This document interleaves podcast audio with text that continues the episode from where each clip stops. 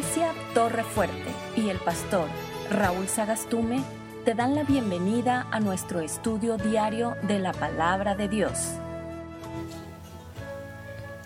Leemos en el Evangelio de San Juan en el capítulo 20 y verso 24.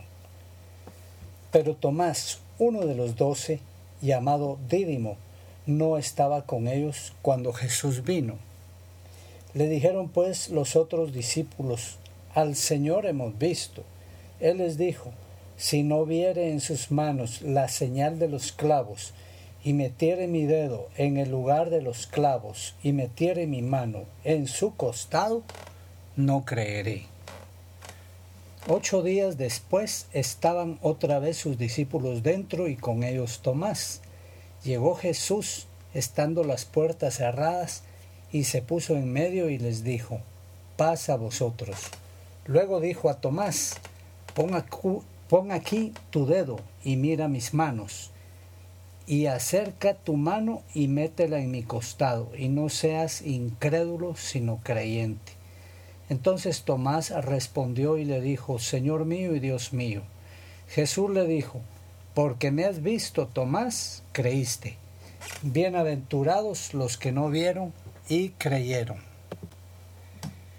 El problema fundamental del hombre que no tiene a Dios, del hombre que no ha sido transformado por Dios, es su incredulidad para las cosas espirituales. Para él no existen, para él no puede caber en su cabeza, no puede caber en su corazón que haya un, un mundo espiritual, que haya un Dios eh, invisible, que hayan ángeles invisibles para este mundo terrenal.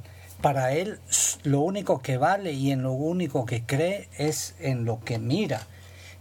Y por eso es que llega a tal extremo la persona en esas circunstancias que se convierte en un supersticioso, en un supersticioso que, es, que anda buscando para creer en algo cosas que se miran, personas, animales, cosas, etcétera, etcétera, porque es lo único que puede hacer.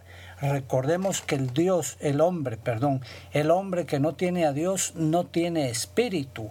El hombre que no tiene a Dios tiene su espíritu muerto y, y eso lo incapacita para relacionarse con el mundo espiritual excepto con el, mundo espiritual del mal. Ahí sí tiene acceso porque el diablo le da acceso a todo el que se quiera acercar a él, no importa cuál sea su condición. Pero si se quisiera acercar al mundo espiritual del bien, si se quisiera acercar a Dios, no puede porque su espíritu está muerto. Eso es lo que Dios vivifica cuando el hombre le entrega su vida y recibe a Jesucristo y el perdón de sus pecados. Pero volviendo al punto de la incredulidad y de la superstición, debido a la incredulidad, como Dios le, le expresa acá en la porción de la palabra que leímos, de la palabra de Dios en Juan 20, 24, le dice a, a Tomás, incrédulo, le dice, porque viste, Tomás, creíste. Bienaventurados los que sin ver creyeron, le dijo el Señor. Y así la mayoría son de la misma escuela. Todos aquellos que no conocen al Señor Jesucristo son de la misma escuela de Tomás. Ellos eso es lo mismo que dicen. Yo hasta no ver, no creer. Yo solo creo lo que miro lo demás no existe para mí. Y en esa circunstancia ya están listos para llegar a ser, en su incredulidad, unos grandes supersticiosos. Y lo vemos en, la palabra de Dios, aún en, sus inicios, en el tiempo de los jueces. Dice eh, en jueces 18, 18, entrando pues aquellos en la casa de Micaía, tomaron la imagen de talla el efod, los terafines y la imagen de fundición. Mire, acá en el tiempo de los jueces este hombre, Micaía, tenía casa de dioses, dice. tenía imágenes de talla e imágenes de fundición que él había hecho. ¿Por qué? Porque, porque eso era lo que, lo que buscaban en ese tiempo. Y ahí podemos distinguir tres cosas que la persona sin Dios adora, que la persona sin Dios tiene que poner delante de sí mismo para creer. En primer lugar tenemos los fetiches, los amuletos en segundo lugar y en tercer lugar las imágenes. Vemos que todos son iguales. Puede ser que hay eh, que busquen entre la infinita variedad que hay y que busquen algunos y los prefieran, pero en general todos, todos van a buscar lo mismo. Eh, vemos acá que este hombre Micaía, por ejemplo, tenía de todo, imágenes y, fetiches, porque tenía ahí el, el efod y los terafines. Pero veamos los fetiches. ¿Qué es un fetiche? En primer lugar, es un ídolo u objeto de culto supersticioso. Veamos bien. Ah, eh, o sea que un fetichista es un idólatra en potencia, es un idólatra en sí mismo también.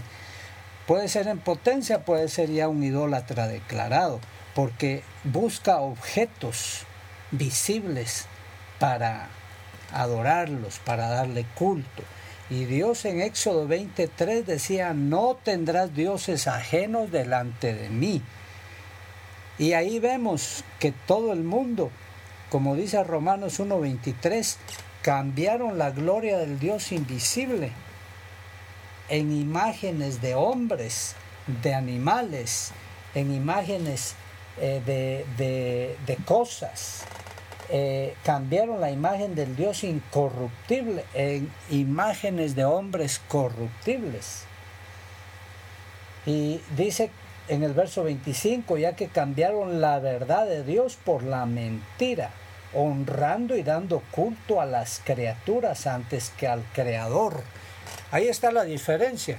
Si nosotros damos culto al Creador, estamos bien, pero si damos culto a, las criaturas, sea estas de cualquier clase, inclusive el hombre, ya estamos mal. Entonces nosotros vemos cuántos andan realmente desagradando a Dios, ofendiendo a Dios en sus cultos. Llegan a, tener fetiches o ídolos para adorarlos. Ahí tenemos a los maometanos, a los budistas, eh, que tienen sus, imágenes eh, de toda clase, imágenes de dioses paganos, etcétera, etcétera. Ellos buscan eso y es lo único que pueden creer y en lo único que pueden confiar. Eh, pero no, son, e, no están ellos solos, porque también, por otro lado, nosotros vemos cómo la gente busca los amuletos. ¿Qué es un amuleto? Es un objeto generalmente portátil al que supersticiosamente se le atribuye virtud sobrenatural. ¿Ha llevado usted alguna vez algún amuleto? ¿Y, qué creía usted que hacía cuando llevaba el amuleto? Pues protegerse, ¿verdad? Guardarse de, muchas cosas, de muchos peligros, de muchas acechanzas. ¿Y qué clase de amuletos podemos pensar? Hay muchos. Mire, dentro de, los, de las cosas que la gente usa están, por ejemplo, el ojo de venado, la patita de conejo, que ahí la cargan como llavero o colgada al cuello o en la bolsa, las herraduras. No, no se recuerda usted o nunca vio oyó usted que las herraduras eran de buena suerte, que era bueno cargar una herradura, se encontraba cualquier herradura oxidada, usted ahí eh, de caballo Ahora ya ni, ni eso se encuentra, porque se la llevan como chatarra y no hay. Bueno, ya se le metía la bolsa y ahí andaba seguro con su pedazo de hierro oxidado. Eh, las bolsas rojas de ajos en las puertas. Mire, va uno a muchas casas y ahí están las bolsas, sobre todo en los pueblos, ¿verdad? Ahí están las bolsas de papel transparente rojo con el montón de ajos adentro colgada en la puerta por donde usted entra. Mire qué cosas esas. ¿Qué puede hacer un manojo de ajos por uno? Esas son, eh, son, son amuletos, son cosas que más tienen que ver con la hechicería que por, para otras cosas. ¿O qué me dice de aquellos cordones de San Francisco amarrados en la cintura por debajo de la ropa que supuestamente lo protegían a ustedes sus enemigos? O aquellas cosas llamadas, creo, las magníficas, donde hay una oración ahí, creo, a, la mamá de Jesús, a, María, eh, que ahí la cargan, ¿para qué? Es un, es un amuleto nada más los rosarios y las camándulas colgadas en los carros o en otro lugar. Ahí la cargan los rosarios, las camándulas, con la cruz en un extremo. ¿Para qué? ¿Qué, ¿Qué creen ellos que van a lograr con eso? ¿Cómo creen que van a obtener un beneficio, una protección de un objeto inanimado? Todo eso se llama amuleto. Todos esos son amuletos. Y mire, y hay mucha gente que también toma la Biblia como amuleto. Ahí carga la Biblia bajo el brazo, ya tiene marcada la mano y ya está decolorada ahí en, en el área donde la lleva cargada, pero nunca la lee, ni mucho menos cree en lo que Dios dice allí en esa Biblia. Eso es, eso es como un amuleto. Tantas cosas que se podría hablar de esta clase. Tantas cosas que se puede hablar de la gente que no conoce a Dios y que entonces en su incredulidad son supersticiosas y buscan objetos para descargar su ansiedad, su temor y, creen que con eso van a lograr algo. Desde niños comienzan a, ser supersticiosos y les dicen cosas también, mira mi hijito, cuando hay una escalera ahí en la banqueta, no pases debajo porque es mala suerte. ¿Y de dónde? ¿Qué, es una escalera? ¿Qué es una banqueta? ¿Qué es la mala suerte? Si se te atraviesa un gato negro, tené cuidado porque eso es mala suerte. ¿Qué? Los gatos son gatos. ¿Y qué? Y si son negros, podrían ser rojos o blancos, del color que sea, son iguales. Pero mire, hasta cierto punto podemos decir Está bien que sean supersticiosos los que no conocen a Dios, que usen fetiches, que tengan fetiches en sus casas, objetos para su culto supersticioso, o que tengan amuletos, que carguen amuletos en su carro o ellos mismos para arriba y para abajo. Pero ¿qué le parece a usted los las cosas que hacen los cristianos que se parecen a estas cosas? Y esto sí es vergonzoso. Esto sí es vergonzoso porque esto, esto ya viene a, caer dentro de, de, una desobediencia crasa a Dios, porque ellos lo hacen por ignorancia, pero el cristiano ya tiene conocimiento. Y, por ejemplo, nos, nos hemos enterado que algunas iglesias están vendiendo una vara de la autoridad una vara de autoridad a sus miembros. Se las están vendiendo para que tengan autoridad en sus casas o en su trabajo o en qué sé yo. Ya, ya esto parece la alcaldía, ¿verdad? Ahí al alcalde le dan una vara y ahora las iglesias están vendiendo varas entonces para que reciban la autoridad. ¿Qué dijo el Señor?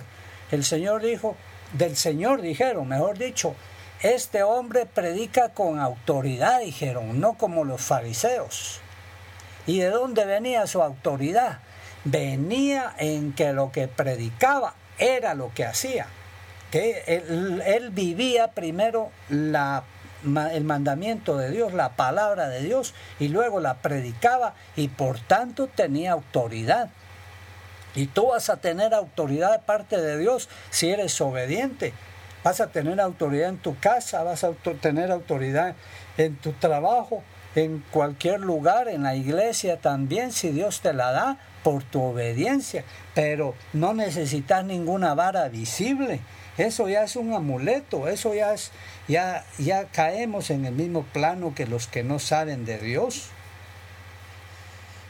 Y, y así hay otras cosas que están haciendo también los cristianos, por ejemplo, eh, que a los miembros de la iglesia durante el culto les rocían un poco de sal, les tiran sal encima, en la cabeza donde les caiga. Mire, ¿qué es esto? No, no, no son como, como fetiches esos, como amuletos esos como creencias en, en las cosas que se miran sin tener un respaldo espiritual. ¿De qué nos puede servir la sal que nos la tiren en la cabeza o encima de nosotros? La sal es sabrosa para los alimentos, pero para nada más. Más bien Dios dice que nosotros somos la sal de la tierra. Nosotros no necesitamos que nos espolvoreen sal en la lo único que nos puede pasar es que nos caigan los ojos y nos arda tremendamente, pero de ahí nada. Y también otra cosa que hemos oído y que dice que también están rociando vino sobre el pueblo de Dios, sobre el pueblo que está reunido alabando a Dios. Le tiran o rocían vino supuestamente para que reciban el gozo de Dios. Pero mire qué cosas esas tan extrañas, tan feas verdaderamente, sin ningún fundamento bíblico, sin ninguna base espiritual. El vino de Dios lo vas a recibir tú si tú estás en la presencia de Dios. El gozo de Dios lo vas a recibir tú si estás en la presencia de Dios a través de su palabra, a través de la oración, a través de la alabanza, aleluya. Ahí vas a recibir la llenura de Dios que es el vino nuevo de Dios. De otra manera te vas a quedar seco como un, como un palo de años tirado ahí en el desierto. Pero estas cosas, ¿de dónde se las sacan? En una ocasión me contaron también que estaban construyendo una iglesia y estaban haciendo las zanjas para los cimientos. Y vienen los líderes de la iglesia y antes de fundir los cimientos de la iglesia, llenan de sal las zanjas echan sal en las zanjas para supuestamente bendecir aquel templo. Y yo estoy seguro que en lugar de bendecirlo lo están maldiciendo en esa forma, porque todo lo que no se hace con fe en Jesucristo, en Dios y en su palabra, esa es maldición. Es pecado todo eso. Pero también ya están usando la cruz como un fetiche también. Porque Dice que ponen la cruz ahí, en el altar de las iglesias, para que los miembros se acerquen y apuntando sus pecados en un papel lleguen a clavar eh, ahí en la cruz del Calvario ese papelito de sus pecados, para que quede clavados sus pecados allí en la cruz del Calvario. Mire, esto, esto, ¿qué es esto? ¿Cuándo ha mandado Dios en su palabra que hagamos eso? Si eso ya lo hizo Él, una vez de una vez por todas lo hizo en la cruz del Calvario, cuando Él cumplió el sacrificio glorioso por nuestros pecados en la cruz del Calvario. Él clavó toda el acta de los decretos que nos era contrarios ahí en la cruz del Calvario. Y punto, y se acabó y lo crees espiritualmente y lo crees en el espíritu y recibes el beneficio en el espíritu o aunque claves 400 cruces visibles ahí y, y claves miles de papeles con tus pecados allí mismo físicamente si no lo crees con el corazón no te va a servir de nada. Esas cosas ya rayan en la incredulidad ya rayan en el fetichismo, ya esas cosas son como amuletos. Pero óiganme, esto otro que le voy a contar, sí raya ya en la total necedad y en la total falta de fe y de credulidad en Dios. Dice que hay en algunas iglesias algunos retiros que organizan para llevar a personas no convertidas o a muchos miembros también de la congregación y la llevan al retiro y ahí hacen muchas cosas como la que le voy a decir. No le voy a contar todo, pero con solo que le cuente esto puede usted darse una idea de cómo están de desviados estos hermanos, que Dios tenga misericordia de ellos. Pero dice que para que el, la persona asistente, el hermano que llega ahí, se dé cuenta cómo es que sufren las personas sin Cristo Jesús, cómo las tiene el diablo, cómo las está atacando el diablo. Y también para que las personas se den cuenta cómo Cristo Jesús sufrió por nosotros.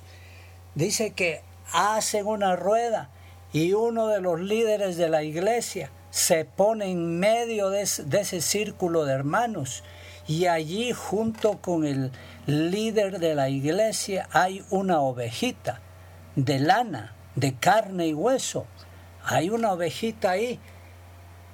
Eh, seguramente que la ovejita cree que para ser admirada o en el peor de los casos para trasquilarle su lana. Pero ¿qué va a hacer? Es cosa peor la que van a hacer con ella, con la ovejita. Dice que entonces después de, de la predicación, después de la enseñanza, el líder toma a patadas a aquella oveja hasta hacerla morir, para que todos se den cuenta cómo es que Cristo sufrió y cómo es que los otros están sufriendo sin Cristo, cómo es que los hombres están sufriendo sin Cristo. ¿Podrá creer usted eso? Solamente porque las personas que se lo cuentan a uno son de un testimonio digno de creerse, es que lo cree uno. Que lleguen los líderes de una iglesia cristiana a tal sadismo y creen que con eso van a hacer bien al Evangelio, creen que con eso eh, están verdaderamente convirtiendo a las personas.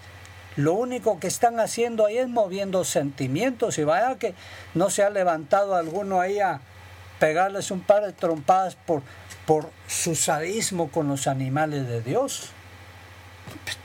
Pero ¿en dónde estamos? ¿Qué estamos haciendo? ¿Cómo es que estamos pervirtiendo el Evangelio en esa forma? Todos estos de los cuales estamos hablando, gente sin Dios o gente que aparentemente es del Evangelio, tiene un común denominador. Es del Evangelio de Tomás que hasta no ver, no creer. Todo lo tienen que ver, todo lo tienen que palpar, todo lo tienen que gustar. Si no, no lo creen. Y Dios es contrario a todo eso, porque claramente Dios dice en su palabra todo lo contrario.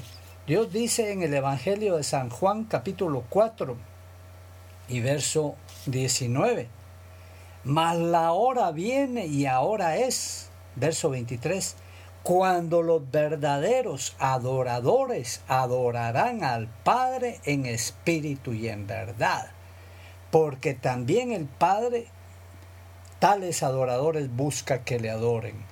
Dios es espíritu y los que le adoran en espíritu y en verdad es necesario que le adoren. Ahí está la clave.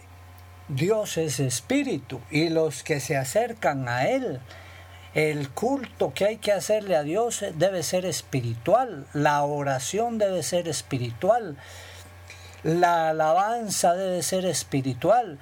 Debemos de elevar nuestro espíritu y ver y dar a Dios alabanza y adoración con el espíritu, no con nuestra alma, no con nuestra carne humana sino que con el Espíritu, para que sea agradable a Dios. Y todas las cosas, otras cosas son amuletos y son fetiches y son imágenes.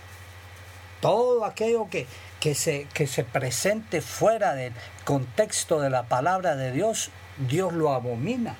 Como Dios dice en su palabra, leemos en Éxodo 24, dice, no te harás imagen ni ninguna semejanza de lo que está arriba en el cielo, ni abajo en la tierra, ni en las aguas, ni debajo de las aguas.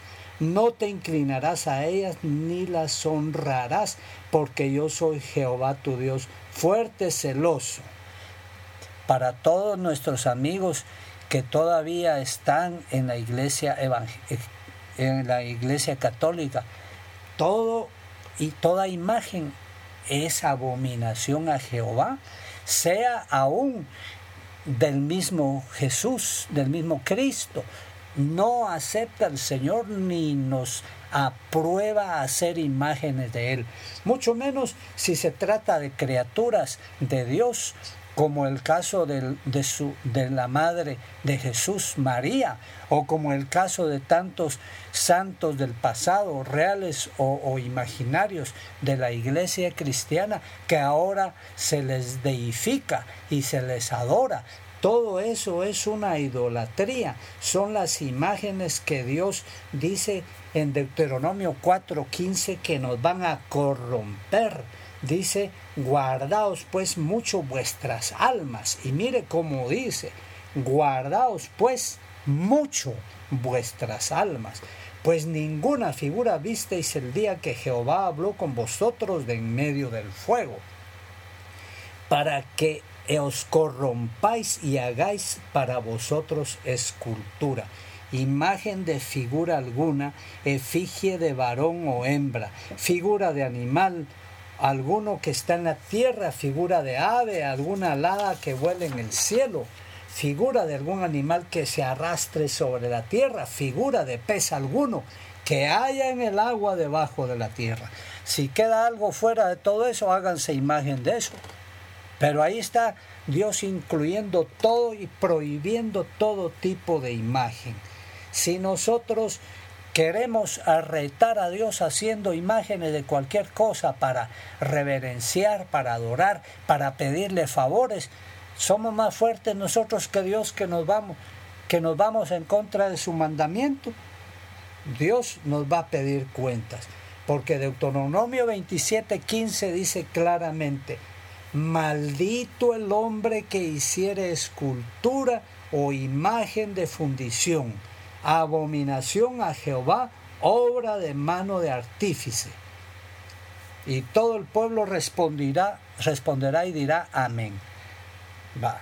Maldito el hombre que, que procede a hacer imagen o a adorarla o a darle culto o a reverenciarla o a pedirle favores, porque uno es el Dios en el cielo y Dios es celoso de su adoración, de su honra y de su gloria. Dios no comparte su gloria con nadie, con ninguna de sus criaturas o con, ninguno, con ninguna de sus creaciones, sean animales, sean objetos, lo que sea. ¿Está claro? Y está claro para los cristianos que todo aquello que hagan poniendo cosa material, poniendo figura, poniendo imagen, poniendo cruces, poniendo animales para sacrificarlos, o por ejemplo en, estos días que se celebra la muerte del Señor Jesucristo a nivel nacional, bien o mal, ¿qué hacen algunos? ellos mismos se crucifican recordando el sacrificio de Jesucristo, ese es el colmo de que, de que hombres estén tomando el lugar del Señor Jesucristo ahí como una imagen viva y real y, haciéndose crucificar por un ratito. miremos a Dios con el Espíritu. Digámosle a Dios que nos dé vida en nuestro espíritu si estamos muertos. Y entonces vamos a ver con los ojos del Espíritu y vamos a poder alabar a Dios y a encontrarlo en el espíritu, porque Él es espíritu y los que le buscan solamente en espíritu lo tienen que buscar. En el nombre de Cristo Jesús, volvamos a la cordura, o volvámonos a Dios si estamos eh, totalmente lejos de Él. En el nombre de Jesús. Amén.